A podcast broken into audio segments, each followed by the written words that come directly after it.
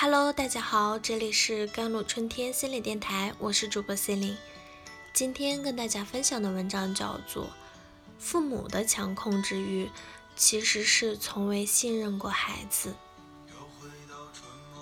为什么他们总喜欢控制别人的生活？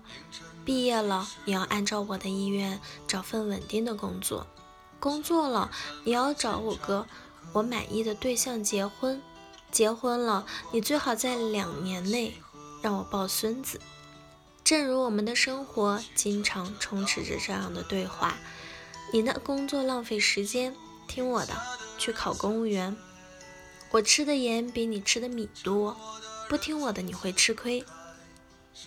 他问父母：“为什么我就非得要听你的呢？”恰逢最近有窦小苗苗主演的国内首部聚焦心理治愈电视剧《爱上你治愈我》给出的答案。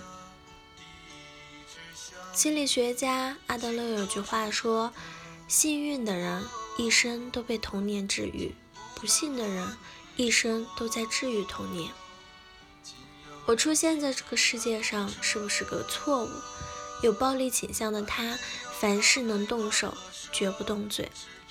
因为与同学打架，被送进了医院的精神科。他才十九岁。医生告诉养父，孩子可能承受太多的心理压力，但养父不以为然啊。谁家的孩子不是这样长大的？真正的爷们儿都是憋屈憋大的。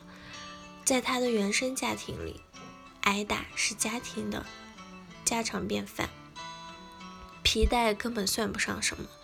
他的父亲更是抄起什么就扔什么，而他头上遗留的疤，都是被板凳腿砸的。我都是这么过来的，为什么你就不可以？矫情。对不起，这不是孩子的问题。大多数父母并不知道。他们无法真正相信孩子，所以需要控制，而这种强烈的控制欲是内心缺乏安全感的表现。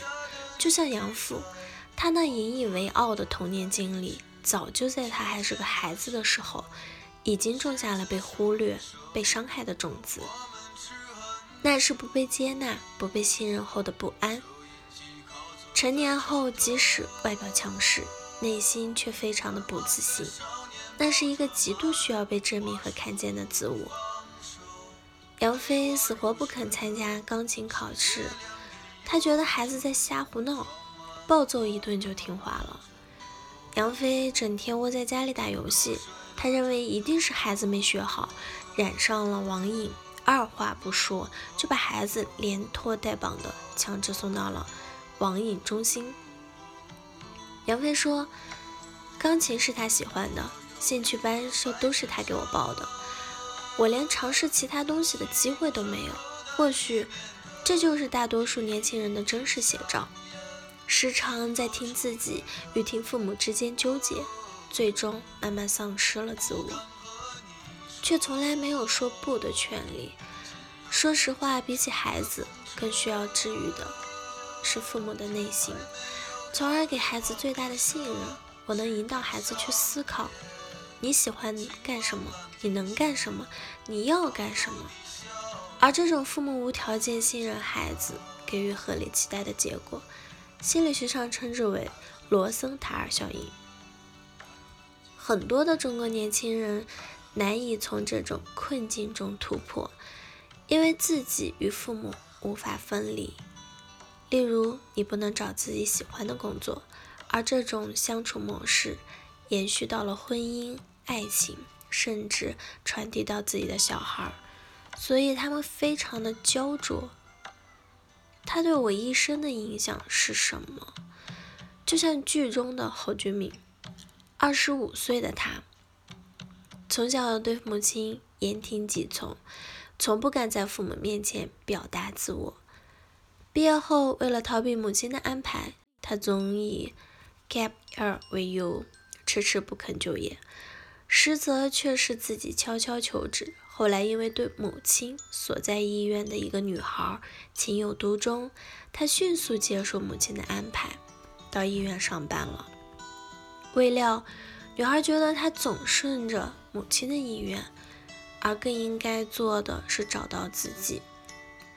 在女孩与心理医生的帮助下，她把之前的种种不满在母亲面前一吐为快，甚至主动搬了家、辞了工作，找到自己喜欢的游戏设计类的工作。好的爱情关系可以成为你暂停原生家庭恶性循环的转变点，这便是我们说的重要他人。指一个人在心理人格及融入社会的过程中，对自己具有重要影响的人。他们可以是父母、老师、同伴、恋人。每一个重要他人都参与了塑造我们的自我。如果我发现自己情绪不好，或者身边的人有情绪的问题，我会懂得坚持让自己或者他人去看心理咨询。我们得了病。都知道要去医院，但往往我们心里出了问题，却不认为这是病。其实他真的病了。这种认知对我个人来说是一种成长。好了，以上就是今天的节目内容了。咨询请加我的微信公众号幺三八二二七幺八九九五，我是 c e l i n e 我们下期节目再见。